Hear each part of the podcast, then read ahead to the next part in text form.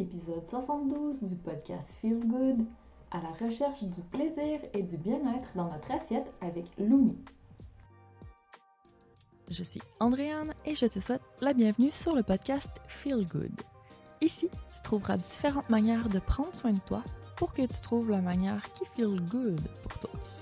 Seul avec moi ou avec des invités qui nous partageront leur manière d'intégrer le bien-être dans leur vie explorons ensemble différents aspects de ce qu'on appelle parfois self-care, développement personnel, self-love, bien-être, mieux-être, wellness, bref, ce que moi j'appelle le feel good. J'espère te donner envie de mettre un petit peu plus de bien-être dans ton quotidien, parce que faire en sorte de te sentir bien, c'est ta mission. Personne ne peut le faire pour toi, personne ne sait ce dont tu as besoin, et toi seul sais de quoi tu as envie.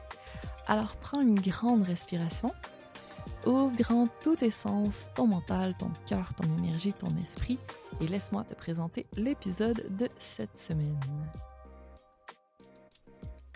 Le podcast Feel Good présenté par le planificateur EFIC, l'agenda qui te permettra de récupérer ton temps et d'organiser ta journée pour te garder du temps pour toi. Ce système de planification et de gestion du temps te permettra de mettre ton cerveau sur papier et d'arrêter de t'éparpiller il t'amènera à dresser la liste de tes objectifs et d'obtenir un plan concret pour y arriver. Teste par toi-même, le lien est dans les ressources de cet épisode et utilise le code AAG10 pour obtenir 10% de rabais.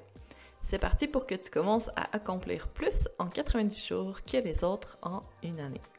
Aujourd'hui, je suis avec Lumi, qu'on connaît surtout sur ce nom, mais qui est en fait Caroline Huard. Bonjour Caroline. Allô Andréane.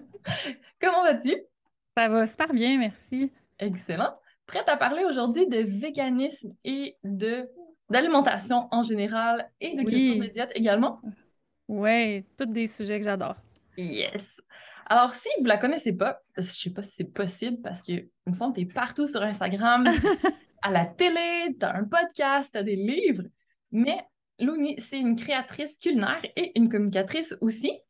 Et dans le fond, ce que tu parles beaucoup, c'est la culture végétale décomplexée. Donc. L'alimentation végétale, oui. Oui, l'alimentation en général, mais les véganes aussi. Ouais, oui, oui, c'est ça. L'alimentation végétale, euh, puis la culture des diètes plus récemment aussi, puis maintenant, j'essaie de concilier tout ça ensemble. Et tu es aussi connue sous le nom de la fille du tofu magique.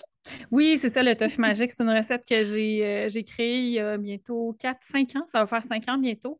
Euh, puis c'est une recette euh, qui rend l'alimentation végétale accessible en fait, plus accessible pour beaucoup de gens. Je pense que c'est pour ça qu'elle est populaire.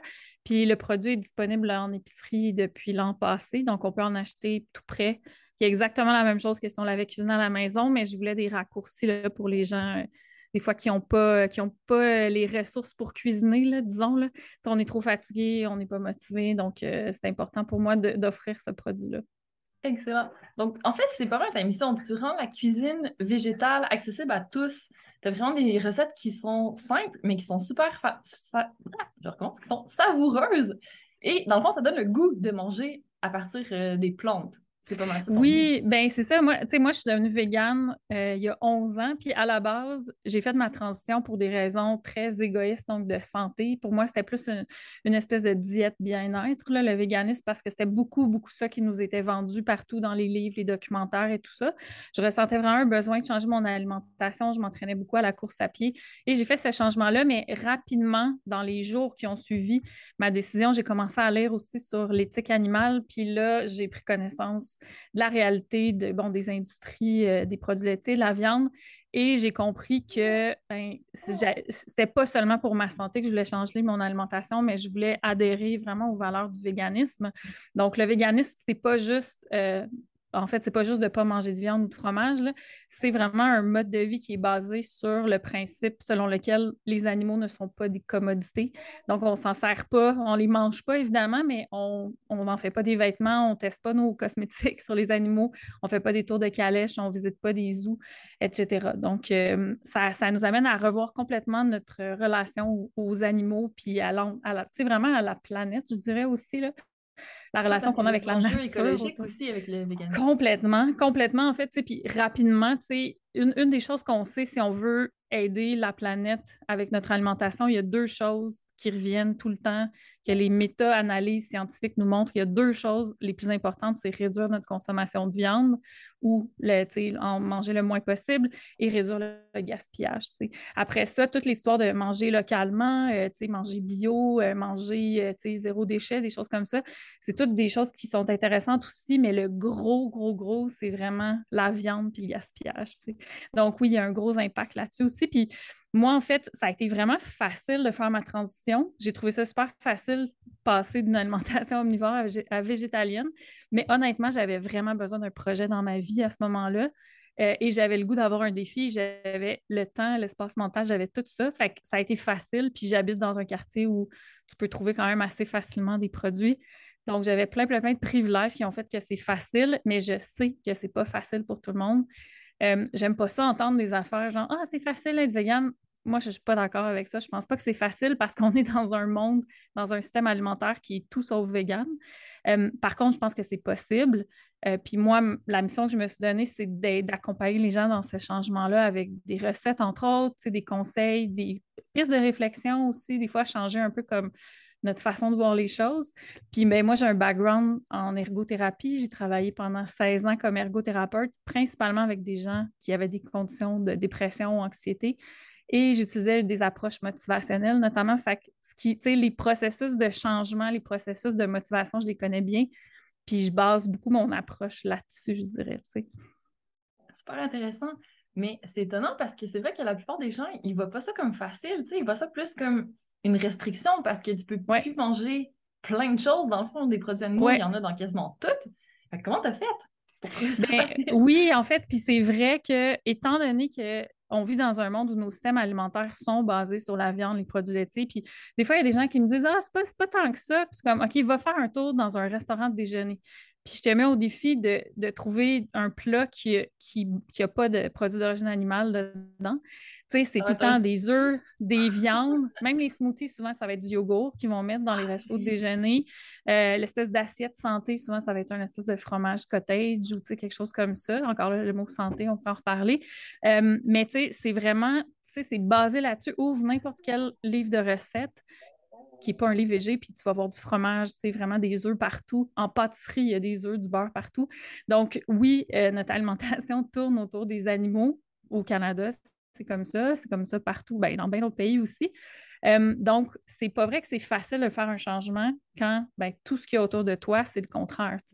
Euh, par contre, c'est possible. Puis, c'est vrai qu'on a, étant donné qu'on enlève des choses comme ben, la viande, les ci, les ça, si à la base, on n'a pas un énorme répertoire d'aliments, si on mange tout le temps, ben, ben moi, je mange, je sais pas, du yogourt grec, des œufs, euh, il y a 5, 10 légumes peut-être que j'aime, 3-4 fruits.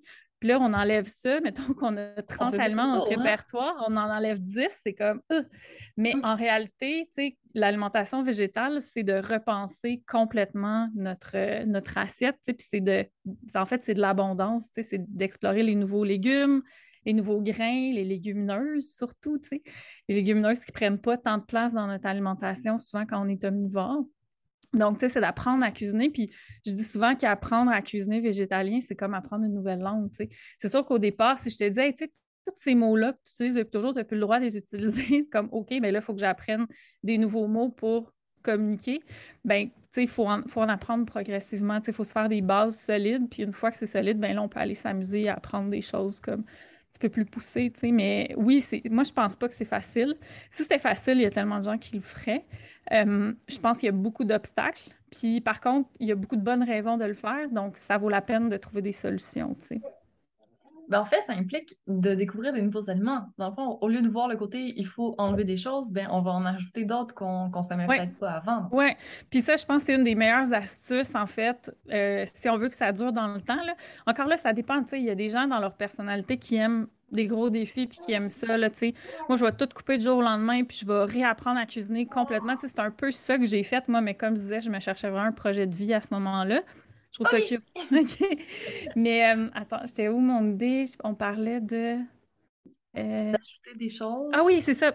Je disais, le, un des conseils que je donne le plus aux gens, au lieu de dire, ben je vais couper ça, ça, ça, ça, ça de mon alimentation. C'est plutôt de dire, ben, qu'est-ce que je peux ajouter? Mettons, justement, des légumineuses. Je connais deux recettes. Ben, je vais essayer de connaître 10 recettes de légumineuses, puis je vais essayer de trouver au moins trois façons de cuisiner le tofu que j'aime. Je vais essayer d'aimer le tempeh parce que c'est pas toujours évident.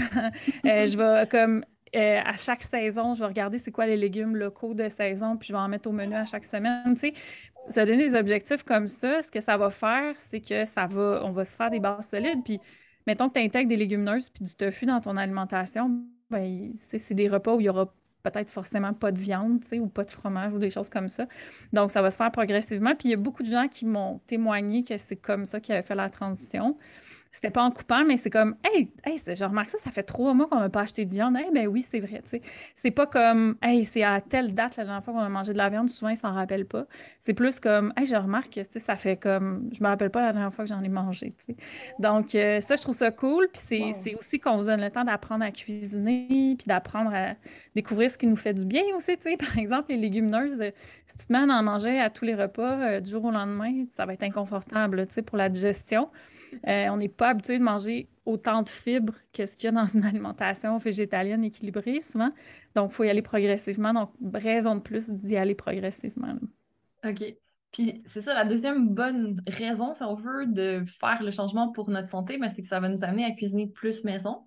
Oui. Ben, ça fait en sorte qu'il y a moins d'agents de conservation, il y a moins de sucre, il y a moins de sel, il y a moins de choses ajoutées. Donc, ça peut être un autre bénéfice. Euh, oui, puis, ben, ben, oui, tout à fait. Puis moi, je, cuisine beaucoup à partir d'aliments comme peu transformés. C'est comme ça que je me sens le mieux. Je remarque que c'est comme ça que j'ai plus d'énergie.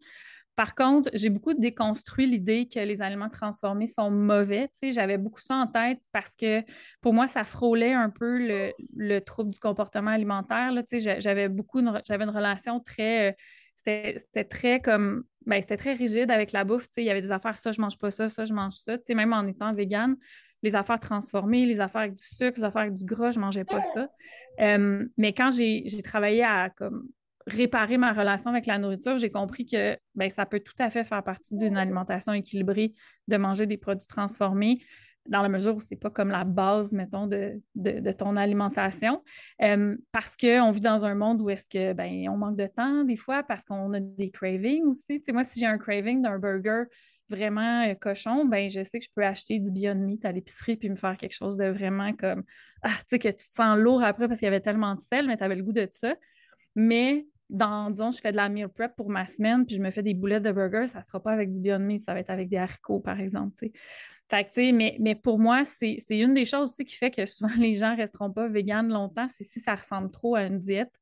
Euh, ben, notre cerveau nous joue des tours à un moment donné. Si on, est dans une, une, espèce de perception de restriction, ben, à un moment donné, ça va être le retour du balancier, puis on va dire Ah non, gars, c'était pas pour moi le véganisme, je sentais que j'avais pas de fun, je me sentais vraiment limitée au restaurant, tout ça.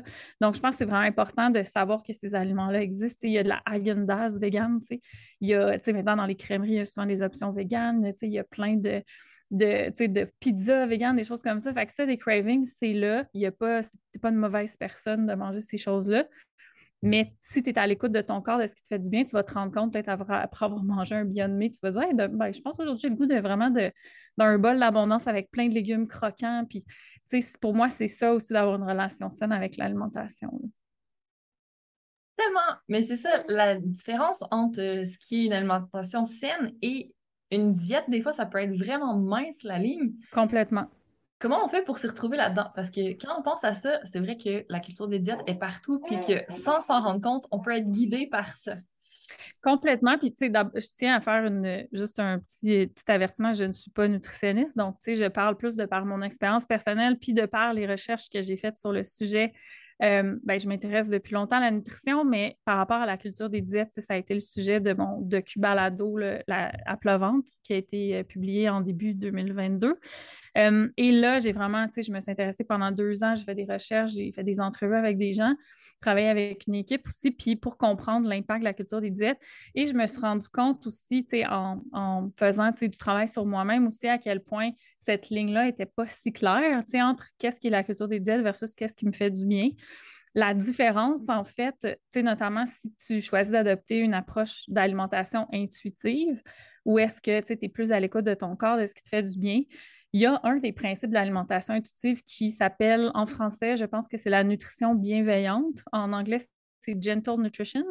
C'est-à-dire que ça va faire partie de ton équation quand tu vas choisir ce que tu as le goût de manger. Tu vas considérer comment ça te fait sentir aussi. Fait que, par exemple, je te donne un exemple d'un burger Beyond Meat. souvent, les gens vont dire OK, mais là, si je fais de l'alimentation intuitive, je vais avoir envie juste de manger, entre guillemets, du junk food parce que je me sens empêchée longtemps d'en manger c'est peut-être vrai qu'au début, tu vas avoir envie de ça, mais si, tu, fais ça consciemment et tu es à l'écoute de, ton corps, de comment tu te sens, de ton énergie, de ta digestion, rapidement, tu vas avoir des cravings aussi pour des légumes, pour des aliments frais, pour des, des aliments qui te font sentir bien. ça va t'amener à faire des bons choix. Puis un exemple que je pourrais donner, c'est par exemple, moi, j'aime beaucoup boire un latte. J'adore ça. C'est comme un de mes aliments préférés. Me faire un latte, c'est comme un rituel que j'adore mais jamais je m'en fais le soir. Puis c'est pas une restriction mentale que je me mets. Je sais très bien que si je prends un latte le soir, je ne vais pas bien dormir. Donc, j'en prends juste le matin parce que c'est ça qui me fait du bien.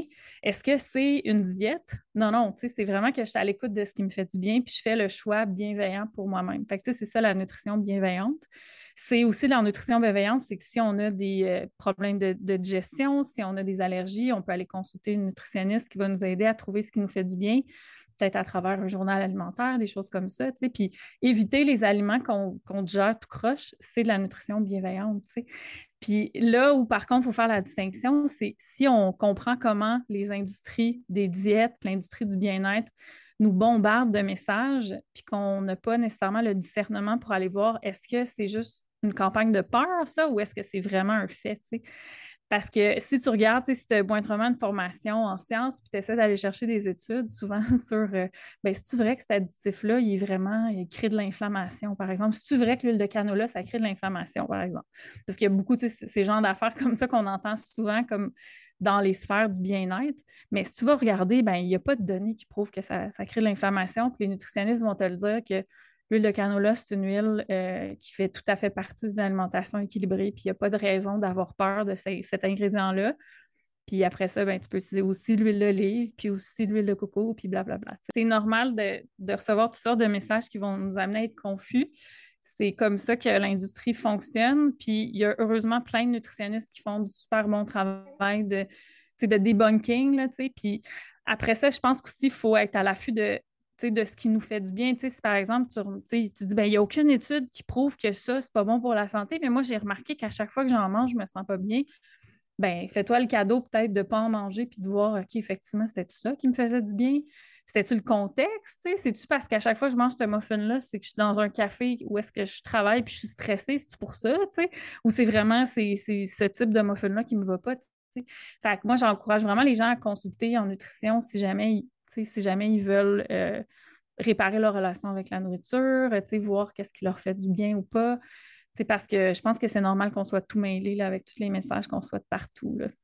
Oui, puis l'alimentation bienveillante, c'est vraiment intéressant parce que quand on pense alimentation intuitive, des fois, c'est difficile. Justement, on, a un craving de quelque chose en particulier, puis qu'on sait que c'est pas forcément bon pour la santé, bien là, est-ce qu'on est dans l'alimentation intuitive ou on est en train de compenser pour nos émotions?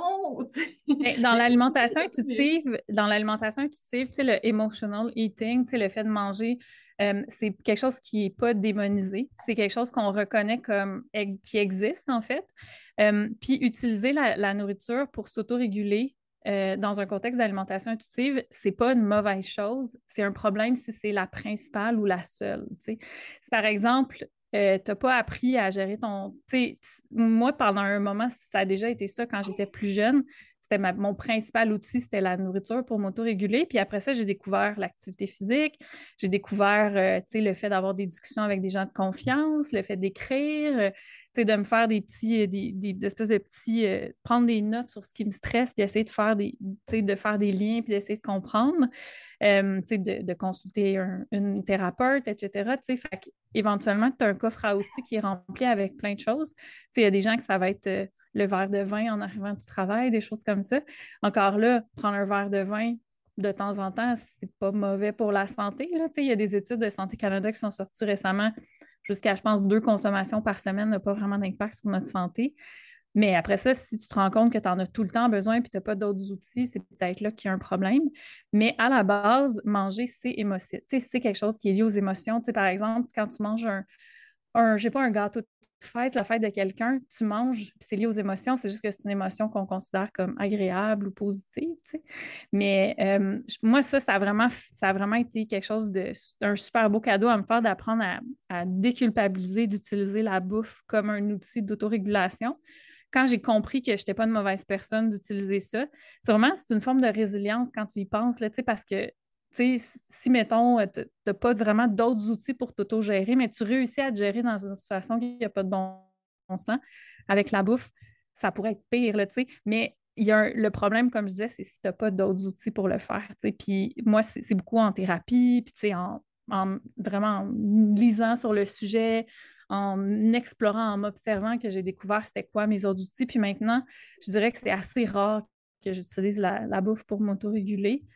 Euh, même, je ne me rappelle pas la dernière fois que c'est arrivé. Mais par contre, mettons, après une longue journée, me préparer un bon repas, puis m'installer, puis le manger tranquille, ça m'apporte beaucoup d'apaisement mais c'est pas comme du binging. C'est juste que je sais, ah, mon moment du repas, c'est un moment où je peux me reposer, je peux, tu sais.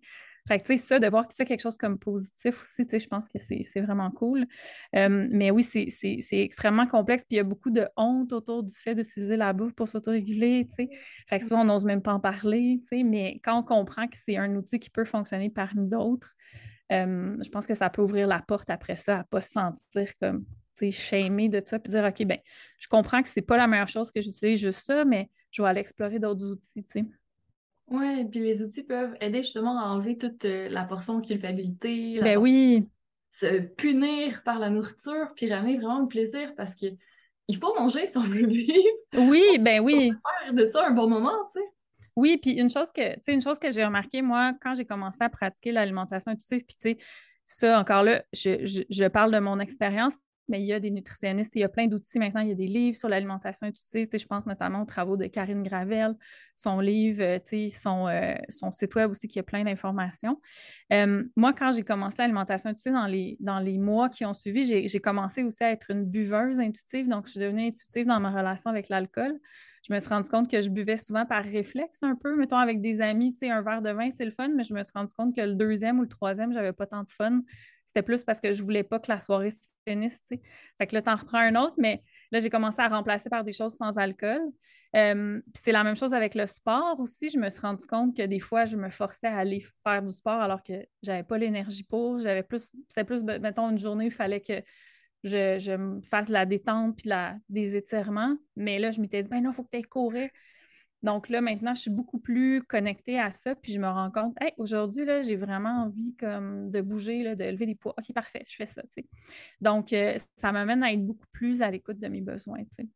Oui, puis c'est vrai, tu as totalement raison. C'est pas juste dans l'alimentation, dans le sport, ça peut être dans plein de choses qu'on peut être vraiment plus intuitif parce que souvent, on est plus machinal que connecté à ce qu'on fait. Oui, ben, tu sais, puis c'est bon de se mettre, euh, tu sais, c'est bon de se faire des, programmes, de mettre des choses à l'agenda, mais euh, au même titre que, tu sais, tu peux faire la, du meal prep, tu sais, par exemple, en alimentation intuitive, puis le fait de prendre de l'avance en préparant des repas, c'est pas incompatible. C'est juste que peut-être que, mettons, tu t'es préparé un bol végé d'avance, mais là, c'est le temps de le manger, puis ça se peut que tu dises, non, aujourd'hui, c'est quoi, j'ai vraiment plus faim que ça je vais rajouter quelque chose d'autre. Ou aujourd'hui, je me rends compte, je suis stressée, j'ai pas tant faim, je vais en manger comme une partie, puis le reste, je vais le remettre au frigo, je le mangerai plus tard si j'ai faim. fait c'est compatible, puis c'est la même chose avec. Ben là, par exemple, moi, des fois, je m'habille pour aller courir, je suis toute installée, puis un coup, je suis sortie dehors, je suis comme, j'ai vraiment pas le goût de courir, aujourd'hui, je vais marcher. Fait que je marche, tu sais. Fait que, tu sais, mais c'est quand même un moment où je fais mon sport, tu sais. Fait que, tu sais, c'est... Puis c'est la même chose même pour, euh, genre, le genre d'activité qu'on fait, là, tu sais. Si tu te fais inviter à, un, je sais pas, une soirée endiablée, puis t'es comme, hey, moi, aujourd'hui, je filais vraiment pour prendre un bain puis lire mon nouveau roman. Bien, si t'es à l'écoute, tu vas peut-être faire des meilleurs choix pour toi aussi, puis pas être brûlé à la fin de la semaine, tu sais. Exact. Puis comment on fait pour être à l'écoute? Moi, je suis curieuse de voir qu'est-ce que tu fais en pratique. C'est une super bonne question. C'est sûr que ça dépend vraiment comme. Euh, tu sais, moi, comme ergo, je connaissais bien déjà les concepts, tout ce qui est l'interoception. Donc, tu sais, c'est les sensations qu'on a à l'intérieur du corps, là, la proprioception, euh, toutes les sensations comme corporelles, tu vas ressentir la faim. Même nos émotions, c'est des sensations physiques à la base. Là. Souvent, tu vas ressentir ton estomac se nouer, ta gorge se nouer, etc. Fait que je connaissais bien ces concepts-là, mais je savais que pour moi, c'était difficile. Moi, je, suis, euh, mes sens sont souvent beaucoup plus orientés vers, vers ce qu'il y a à l'extérieur. Je suis beaucoup plus à l'affût des, des bruits de ce que je vois plutôt qu'à mon corps. Il faut vraiment que je fasse comme l'exercice de me ramener à ça. C'est sûr que pour plusieurs personnes, ça va prendre un, accompagnement je pense, thérapeutique, parce qu'il peut y avoir plein de raisons qu'on est déconnecté. Je pense aux gens qui ont vécu des événements traumatiques aussi peuvent carrément être déconnectés de leur corps, puis tu sais, ça va possiblement prendre un accompagnement pour que ça se fasse comme de manière safe, là, tu sais. Euh, mais en général, tu sais, quelque chose de, un exercice vraiment simple que moi, je, fais depuis longtemps, c'est qu'avant de manger, c'est pas comme, je, fais pas une prière, parce que je suis pas croyante, mais j'essaie de, comme, de prendre quelques secondes, des fois genre 10 secondes, pour juste comme me déposer ou me grounder avant de prendre ma première bouchée. Puis des fois, ça va être juste comme une longue expiration. Tu vas faire comme ah! Puis là, j'observe un peu comment je me sens. J'ai-tu vraiment faim? Je suis stressée? Y a-t-il quelque chose qu'il aurait fallu que je règle qui me préoccupe? Puis que si je le règle maintenant, je vais pouvoir manger tranquille? Ah, y a-tu une brassée ne faut pas que j'oublie de sortir? OK, parfait, gars, je vais aller faire ça tout de suite. Je vais manger dans quatre minutes. Je vais être vraiment plus relax. Fait que j'essaie d'observer dans quel état je suis, puis le plus souvent possible de manger dans un état où est-ce que je suis plus détendue, mettons. Euh, fait que, de m'assurer d'être confortable, euh, tu sais, manger devant la télé, c'est encore là, c'est quelque chose qu'on a beaucoup démonisé, mais si tu habites seul, c'est possiblement plus relaxant de manger en écoutant une série de télé, par exemple, qui te fait beaucoup rire ou qui te réconforte, puis de manger lentement, prendre des pauses entre les bouchées, puis d'avoir du plaisir que de manger stressé sur le coin d'un bureau en, en pensant aux réunions du lendemain, mettons. Fait que, encore là, il faut trouver qu'est-ce qui marche pour toi, là, je pense. Mais euh, ouais, juste de, prendre le temps d'observer avant de, commencer à manger. Euh, puis aussi, tu sais, souvent, j'observe aussi comme comment je me sens après avoir mangé quelque chose, tu sais. j'ai remarqué, là, ces temps-ci, mettons que quand je mange quelque chose, je ne sais pas, de plus... Je sais pas qu'il n'y a pas tant de protéines dedans, je, me rends compte que j'ai faim rapidement. OK. Puis là, demain matin, je vais faire le test, je vais rajouter ça, mettons, dans mon gruau. Hey, c'est vrai, je me suis sentie mieux. OK, je vais revalider ça, tu sais, puis j'essaie d'observer les choses sans jugement. Tu sais, je pense que c'est là, qui, est vraiment important. Là. Euh, puis d'accepter qu'on, des fois, on, va faire des choix qui ne seront pas les meilleurs, puis c'est pas grave. Là, on recommence au repas d'après. Puis, tu sais, fait que je pense juste de, se donner le temps d'observer des choses, ça, peut vraiment faire une différence. Puis évidemment, de, consulter aux besoins. Oui. Ben, effectivement, ça peut aider à développer notre intuition. Dans le fond, plus on fait des tests, plus on essaye, ben, après ça, on va se faire plus confiance aussi dans notre ressenti. Oui, tout à fait. Le ressenti, il est plus facile par l'extérieur. Les ben oui. la lumière, c'est plus fort que de sentir ce qui se passe à l'intérieur. Puis des fois, c'est pas facile, là, mais. mais c'est surtout que c'est ça. Puis plus tu es dans un état comme d'hypervigilance, plus tu es, mettons, quelqu'un euh, d'anxieux ou quelqu'un qui est très réactif ben plus c'est normal que ton attention soit portée vers ce qui est à l'extérieur parce que ton, système nerveux il est comme Oh, il y a potentiellement un danger autour, il y a potentiellement comme un problème à régler. Fait que, notre cerveau est toujours en mode résolution de problème. C'est quoi le problème à régler? C'est quoi le problème à régler? C'est pas pour rien que la gratitude, c'est une pratique, c'est quelque chose, c'est comme comme si c'est un programme qui n'est pas installé par défaut dans notre cerveau. C'est comme, il faut vraiment l'entraîner pour amener notre cerveau à porter l'attention sur ce qui va bien. Là, euh, mais c'est normal donc d'avoir notre attention vers tout ce qui est extérieur à nous parce que, tu sais, mettons, dans la nature, là, c'est seulement s'il n'y a pas de prédateurs autour de nous et qu'on se sent complètement safe qu'on peut se permettre d'être à l'écoute de Oh, j'ai une petite soif, oh, j'ai une petite faim. Si tu te fais pourchasser par un ours, là, tu ne vas pas être comme Oh, j'ai une petite douleur dans le bas du dos. Tu ne remarques pas ça. fait que c'est comme ça que notre système nerveux est, beaucoup conçu. C'est sûr que D'où le, petit exercice tout simple de dire je prends 10 secondes, 30 secondes pour me déposer. Il y a des gens qui le font plus longtemps, il y a des gens qui vont faire une cohérence cardiaque de 5 minutes, puis c'est super aussi. Là. Honnêtement, je n'ai pas la discipline pour faire ça ni la patience, mais j'aspire un jour à peut-être être capable de le faire. Mais déjà quelques secondes pour dire dans quel état je suis. Puis, tu sais, honnêtement, je ne le fais pas tout le temps. Là. Je j'en prends des dîners rapides en répondant à des courriels, puis après ça, je suis comme, ah, oh, il me semble, je me sens ballonnée. Puis là, souvent, c'est comme, c'est pas tant ce que tu as mangé, c'est que tu as mangé super vite euh, sur le coin d'une table en étant stressant, en respirant pas. Fait que, tu sais, encore là, c'est d'observer comme sans trop juger, sans, trop juger. Là, oui. Oh, le petit bébé. Oui, les enfants, les enfants, justement, les, les enfants, c'est des mangeurs intuitifs, ils sont vraiment à l'écoute, eux autres, de ce qui, ce qui leur font du bien, de la quantité qui leur fait du bien, de, des textures, des saveurs qui leur font, euh, qui leur font envie à ce moment-là, tu Fait que c'est, on a beaucoup à apprendre des enfants en les observant. Oui, puis moi, je lisais là-dessus, puis ça disait que eux, ils ont le signal de la faim vraiment, vraiment fort, là. C'est pour ça qu'ils pleurent, parce que c'est super dérangeant. Mais plus on vieillit, plus on le perd. Il y a des personnes qui ressentent quasiment plus la faim. Oui. Donc, c'est ouais. ouais, c'est, ouais, ça serait intéressant de, de, comprendre exactement pourquoi, mais j'ai l'impression que c'est beaucoup parce que notre, probablement que notre, notre cerveau, en fait, notre précortex se, se, se développe puis qu'on en vient plus dans des pensées plus rationnelles. On est plus dans notre cerveau comme plus volontaire que les mécanismes involontaires. Là, Donc, la matière grise comme prend le dessus, mettons, puis nous amène à être comme plus, euh, plus orienté vers euh, la résolution de problèmes, les choses à faire et tout ça, parce que c'est comme plus. Euh, je sais pas, c'est plus ça qui est exigé de nous. Là. Mais ouais, effectivement. ça, c'est sûr. oui, c'est ça, exactement cerveau est en plein développement. Là. Mais oui, c'est. Euh, puis, tu sais, il y a plein, plein de choses. C'est sûr que la culture des diètes, c'est quelque chose qui interfère beaucoup avec ça. Euh, puis, tu sais, en gros, ce que c'est la culture des diètes pour les gens qui ne savent pas exactement, c'est vraiment c'est un système de croyances selon lequel euh, la minceur est supérieure à d'autres formes de corps, en fait. Comme quoi, selon la culture des diètes, ton poids, c'est entièrement déterminé par tes comportements, donc par ce que tu manges, comment tu bouges c'est 100% une question donc de discipline et de choix personnel. Euh, alors qu'en réalité, ce que la science nous dit, c'est qu'il existe toute une diversité de corps naturellement. Euh, notre poids, c'est quelque chose qui est appelé à changer durant la vie. Euh, durant l'année même, durant les jours même, des, des fois, selon notre cycle, par exemple, ça peut varier. Et notre poids est beaucoup, beaucoup moins en notre contrôle que ce que la culture des diètes nous amène à penser.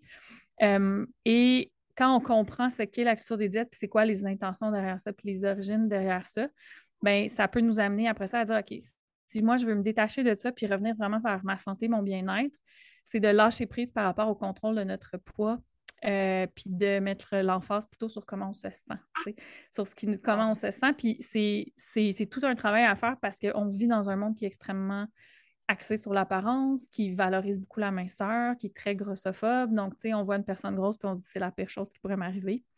Euh, si on pose la question à des, gens, si tu avais le choix d'être gros et en santé ou mince et malade, la majorité des gens hésitent. Donc, euh, c'est la preuve à quel point. Tu sais, il y a beaucoup de gens qui vont refuser de prendre une médication qui pourrait potentiellement leur sauver la vie ou leur réduire la douleur s'il y a l'effet secondaire de leur faire prendre du poids. Puis, encore là, on ne peut pas juger les gens. le monde est extrêmement grossophobe autour de nous. On, on a des attitudes vraiment négatives, mais il y, a, beaucoup de discrimination envers les personnes plus grosses. Donc, disons qu'on est une personne mince, ben, on ne veut pas devenir une personne grosse. Si on est une personne grosse, on veut devenir une personne mince. Puis si on est comme quelqu'un de, mettons, de grosseur moyenne, ben là, on veut tout faire pour se rapprocher de la minceur. Donc, c'est normal, on a été conditionné à ça. Mais quand on s'intéresse à la science derrière tout ça, euh, quand on prend un peu de recul, on se rend compte que, oh, OK, il y a bien des choses à revoir, il y a bien des choses à déprogrammer. On n'est pas de mauvaise personne si on est grossophobe parce que c'est normal, tout le monde l'est, on, nous a mis ça dans la tête. Euh, mais il y a du travail à faire, puis ça peut commencer par soi, ça peut commencer par nous. Euh, puis après ça, il y a du travail à faire aussi au niveau comme plus systémique, là, au niveau vraiment de la, société autour de nous. On a un gros travail collectif à faire. Là, puis comment on éduque les enfants aussi, je pense, parce que ça commence tellement dans notre plus jeune âge, puis après ça, ben, ça, devient normal parce qu'on a toujours baigné là-dedans. Mais... Ouais. Oui, non, c'est vraiment. Normal. C'est ça. Puis, tu sais, même avec les enfants, encore là, moi, je n'ai pas d'enfants et je ne suis pas nutritionniste, donc je, je, je, je n'ai aucun jugement envers les parents. C'est plus des observations que souvent on va voir dans la littérature par rapport à la culture des diètes mais tu sais, des parents, par exemple, qui vont commenter sur leur propre corps devant les enfants. Oh, hey, là, je me sens ah! grosse là-dedans, puis hey, là, je peux pas prendre la crème glacée, là, c'est la saison du bikini bientôt. Ou des parents qui vont commenter sur le physique de quelqu'un d'autre. Hey, t'as-tu vu cette chanteuse-là? Elle a donc bien grossi, hey, ça y va pas bien. Ils vont dire des choses comme ça. Ils vont jamais dire des choses directement à leur enfant, mais ils vont dire quelque chose comme, comme ça. Puis c'est des réflexions qu'on a encore là, tout le monde est grossophobe, on a été programmé comme ça. puis, tu sais, des choses comme, ben là, tu sais, mange tes légumes si tu veux du dessert, tu sais, des choses comme ça. Ça nous met dans la tête qu'il y a des bons et des moins bons aliments. Pas mal, tu sais, en disant ben ça. non. Fait que là, on envoie le message que, ben, c'est comme une punition, c'est comme un effort, c'est quelque chose de déplaisant, manger des légumes. Puis si on réussit à faire ça, on devient une bonne personne, donc on a droit à une récompense qui est un dessert. Et ça, ben, ça, ça nous conditionne aussi après ça à penser que si là, je suis une bonne personne, j'ai mangé mes légumes, alors que, on pourrait les manger dans le plaisir aussi, là, nos légumes. Puis ça se peut qu'après ça, on n'ait pas le goût de dessert, ça se peut qu'on ait le goût de dessert, Mais c'est vraiment de, reconnaître tout ça. Mais oui, c'est beaucoup de, travailler. Puis, sur les mères aussi, la pression de retrouver un corps comme ça. Il faudrait pas que ça paraisse qu'ils ont eu un enfant, là, alors que de comme porter la vie et expulser la vie, tu sais. Fait que c'est comme, ben non, c'est pas supposé comme paraître, là, tu sais. Euh, fait que, tu sais, ça aussi, c'est beaucoup la culture des diètes, puis ça, ça nous rend très vulnérables parce que, je veux dire, c'est un besoin de base de l'humain de se sentir accepté par les autres, là. Fait que, tu sais, de sentir qu'on est comme humilié, on se sent humilié, on se sent comme à part à cause de notre poids ou de notre corps, c'est un feeling vraiment pas le fun, donc on veut tout faire pour pas que ça arrive, tu sais. Puis les industries, euh, les industries des euh, produits, moyens et services amincissants, PMSA, PMDA, produits, en tout cas, je ne me souviens pas l'acronyme qui est utilisé par, euh, par la santé publique là, pour désigner cette industrie-là, mais en gros, l'industrie de la minceur. c'est hyper lucratif, c'est des milliards de dollars par année. Donc, et nous, ben, on est très vulnérables à ça. Mais quand on s'ouvre à ça, puis là, on se dit, OK, là, je veux, je veux revoir ma relation avec la nourriture, avec mon corps qu'est-ce qui me fait vraiment du bien, puis on vient qu'on le sait plus peut-être, parce que si on ne peut plus mesurer notre santé avec notre poids, comment on va la mesurer, tu sais? Donc, euh, c'est normal de savoir. Comment on se sent? Exactement, mais là, comment je me sens, tu sais? C'est comme, je me, je me sens... J'ai dit, c'est quoi? Comment, comment qu'on mesure ça? C'est-tu avec notre niveau d'énergie, notre sommeil, notre humeur? tu sais? Ah, c'est une réflexion à voir par rapport à ça. Dans le fond, qu'est-ce que nous, on trouve important puis qu'on veut mettre de l'avant? Si c'est plus justement la minceur puis avoir un certain standard euh, corporel. Oui, exactement. Tu sais, puis tu sais, avec. Euh, c'est sûr qu'il y a plein de façons là, de le mesurer. Moi, je le mesure beaucoup avec euh, mon énergie, puis mon niveau de, stress, puis d'attention, puis tout ça. Je sais que, par exemple, si, euh, je sais pas, j'ai eu mon, mon énergie a été stable dans la journée, je me dis, ben j'ai mangé à des heures régulières suffisamment, puis j'ai mangé des repas assez équilibrés pour que, disons, ma glycémie soit stable, puis mon énergie soit stable. Ça, pour moi, je sais que c'est ça pour moi comme bien manger pour ma santé, disons. Euh, puis si ben, j'allais manger quelque chose qui n'a pas tant servi ma santé physique, entre guillemets, mais qui m'a fait plaisir, c'est comme, OK, ben, genre. Ben oui, c'est ça, parce que là, tu remarques, ouais, effectivement, tu sais, je suis pas à mon top ce matin, là, je me sens que ma digestion est comme un peu lourde, mais c'était tellement le fun hier, puis j'ai hâte de revoir mes amis, puis, tu sais, puis c'est pas grave, là, tu sais, c'est d'apprendre à lâcher prise aussi sur ces choses-là. Mais oui, c'est un gros travail là, de réapprendre comment, comment on, c'est quoi la relation qu'on a avec euh, notre corps, la bouffe et tout ça. Mais c'est vraiment intéressant parce que ça amène une grosse réflexion justement quand on essaie de déconstruire tout ce qu'on baigne dedans depuis qu'on est jeune, puis de retrouver ce qui nous, nous correspond, puis nous fait du bien, puis qu'on veut garder dans notre vie. Wow, ça va ouais. des gros changements par contre.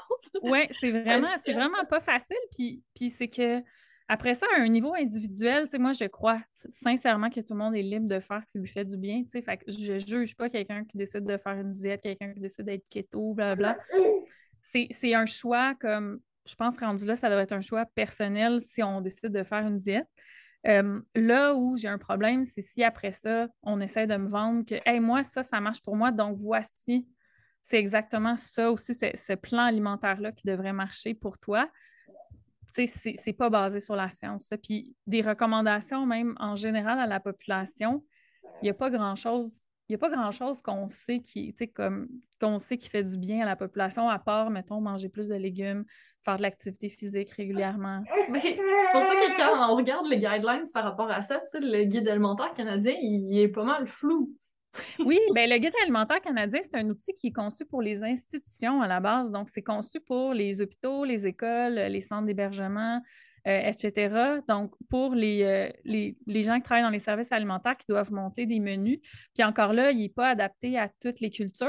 Il est vraiment centré sur euh, les personnes, euh, les personnes blanches qui habitent au Québec. c'est beaucoup centré là-dessus. Ça ne considère pas la réalité des, des, peuples autochtones. Ça ne considère pas, par exemple, par exemple, si tu es de descendance, tu viens des Caraïbes, tu es haïtienne, par exemple, ben, ton assiette c'est pas exact, c'est pas la même chose exactement que tu vas manger, on va l'adapter. Fait que tu sais, c'est vraiment euh, c'est ça, c'est un outil qui n'est pas parfait, mais tu sais, mais c'est pas destiné aux, individus à la base. Ça, ça, me donne une idée quand même, là, tu sais. Moi, j'aime quand même l'idée de dire, OK, ben la moitié de l'assiette, on veut des légumes, le corps, on veut des, des féculents, des grains, le corps, on veut comme des protéines, mettons des aliments riches en protéines, puis on boit de l'eau. pour moi, c'est quand même un, guide quand même assez simple. Mais euh, c'est ça, mais oui, c'est pas fait pour les individus. Je savais pas. Oui. Vraiment? Oui. Oui, ben tu sais, c'est ça, ça pas, c'est pas mauvais qu'on l'utilise comme pour les individus, mais c'est trop, trop simpliste là, pour ça, justement, parce que ça ne tient pas compte, mettons, euh, au départ, au départ, c'était des portions. Là. Maintenant, c'est des proportions. C'est-à-dire que si, avant, c'était comme ça te prend tant de portions de légumes par jour. Là, ça a été remplacé par des proportions. Donc, la moitié de ton assiette, mettons, des légumes. Donc, ça, déjà, ça répond mieux parce que, après ça, c'était comme c'était la même portion pour comme une euh, petite personne qui pèse 100 livres puis qui travaille un métier sédentaire, puis une grosse, grosse personne qui en pèse 250 puis qui fait un gros métier physique. C'était comme les mêmes portions, là, fait que ça n'avait pas tant de sens. Mais oui, fait que, puis tout, tout, ce que je te dis, là, je te je l'ai appris de nutritionniste, là, mais ce que j'en comprends, c'est que c'est un outil qui n'est pas parfait, euh, mais qui est comme une base là, pour les institutions. Là, oui, mais ce que j'aime, c'est de savoir qu'il y a d'autres façons de faire aussi. Je veux mm-hmm. vraiment m'éduquer sur euh, l'alimentation plus intuitive, euh, bienveillante. Ouais. C'est intéressant parce que, tu sais, ça, on n'entend jamais parler à l'école. Même moi, dans mon bac en kinésiologie, dans mon cours de nutrition, c'était jamais abordé, ce genre de choses. Non, ben c'est une approche, euh, c'est une approche qui a, qui a été développée, l'alimentation intuitive, dans les années 90 par deux nutritionnistes américaines. puis ça fait peut-être une dizaine d'années qu'au Québec, on en parle un peu plus, mais vraiment plus, disons, mainstream dans les médias depuis, je dirais, moins de cinq ans, mais deux, trois ans, là, que vraiment on, en entend plus parler, euh, que les nutritionnistes sont formés aussi pour utiliser cette approche-là. Euh, Ce n'est pas tous les nutritionnistes qui, qui, adhèrent à cette approche-là, mais ce qu'on voit par contre de plus en plus, puis pour avoir parlé avec la présidente de l'Ordre euh, des nutritionnistes pour, dans le cadre de mon balado, ce qui, sans, sans, nécessairement mettre en pratique l'alimentation intuitive, une chose qui est claire dans la pratique des nutritionnistes, c'est que les diètes amaigrissantes, c'est vraiment quelque chose qui est mis de côté. On mise plutôt sur euh, ajouter vraiment l'abondance des aliments qui font du bien à la personne. Puis, ils misent beaucoup sur des plans personnalisés aussi, euh, des plans adaptés si la personne a des conditions de santé. Par exemple, la personne a de l'hypertension. OK, mais ben, est-ce qu'il y a des façons de se nourrir qui peuvent aider à gérer la condition du diabète, des choses comme ça? Fait, mais c'est, euh, on est loin des diètes amaigrissantes. Là, puis les nutritionnistes, leur rôle, c'est pas de faire perdre du poids, c'est d'aider la personne à euh, avoir une alimentation qui, lui sert, c'est-à-dire qui lui donne de l'énergie, qui, nourrit sa santé à long terme, qui est le fun, euh, qui a une relation positive avec la bouffe, tout ça. Oui. Oh, merci beaucoup de nous avoir éduqués sur tous ces sujets. Mais là, ça fait plaisir. on n'a pas beaucoup parlé de véganisme, mais euh, c'est. ben, c'était le début, c'était la base. Oui, c'est ça. Extrapoler un peu, mais si on veut en apprendre plus sur le véganisme, puis essayer de recettes, on peut aller voir tout ce que tu fais. Donc, où est-ce qu'on peut te trouver? Ben, tu sais, tout est centralisé sur euh, loonicuisine.com. Euh, là où je suis le plus active, c'est sur Instagram, looni, L-O-O-U-N-I-E. Euh, Looney Cuisine sur Facebook. Euh, j'ai mes deux livres euh, en librairie, Looney Cuisine 1 et le 2. puis dans le 2, je m'intéresse justement, j'ai travaillé avec des nutritionnistes en alimentation intuitive et il y a beaucoup de pistes de réflexion sur comment concilier le véganisme euh, éthique et l'alimentation intuitive. Donc, comment être végane sans sentir que c'est une restriction? C'est vraiment comme plus le sujet de mon deuxième livre, mais avec évidemment plein de recettes, une centaine de recettes. Euh, puis sinon, je suis très active. Bien, on peut voir à Télé-Québec euh, l'émission Moi, je mange. On est à notre quatrième saison. puis on peut me voir sur la plateforme Mordu de Radio-Canada. Puis mon tofu en épicerie. Et plein d'autres choses. oui, ben es super active, mais c'est ça, en te suivant sur ton site web, puis sur Instagram, on va être au courant de tout ce qui s'en Oui, puis si le, si le sujet, tu sais, ce qu'on a parlé aujourd'hui, euh, je, suis ferrée dans ce sujet-là de par mon expérience personnelle, mais surtout à cause de la recherche faite pour le balado à plat ventre qui est disponible gratuitement sur la plupart des plateformes d'écoute de balado, puis notamment sur audio de Radio-Canada. Donc, ça s'appelle À vente, la culture des diètes avec Louni. C'est, ça, ça, dérange un peu. on écoute ça, puis on est comme, oh, OK. Ouais, ça va vraiment Ça bouleverse. Ouais, ouais, C'est punché. ouais, ouais, ouais, ouais. Donc, merci de nous déranger, de nous amener à ça fait nous plaisir. de nous faire toujours là pour déranger. c'est toujours coloré, c'est toujours bien présenté ce que tu nous amènes, fait que ça donne merci. envie d'essayer. Merci. Donc, sur ce, on va laisser les auditeurs aller te découvrir, puis je te dis à bientôt. Merci. Mille merci d'avoir pris le temps d'écouter le podcast Feel Good. Pour qu'encore plus de femmes comme toi le découvrent, je te serais reconnaissante si tu partageais l'épisode, me laissais un commentaire et une note 5 étoiles en fonction d'où tu m'écoutes, soit Spotify, mon site web ou encore iTunes. Merci de contribuer à la pérennité de ce podcast et à ce que plus de personnes se sentent inspirées à prendre soin d'elles. À la semaine prochaine pour la suite.